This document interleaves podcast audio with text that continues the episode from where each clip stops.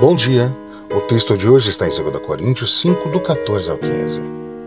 Pois o amor de Cristo nos constrange, jogando nós isto. Um morreu por todos, logo todos morrerão.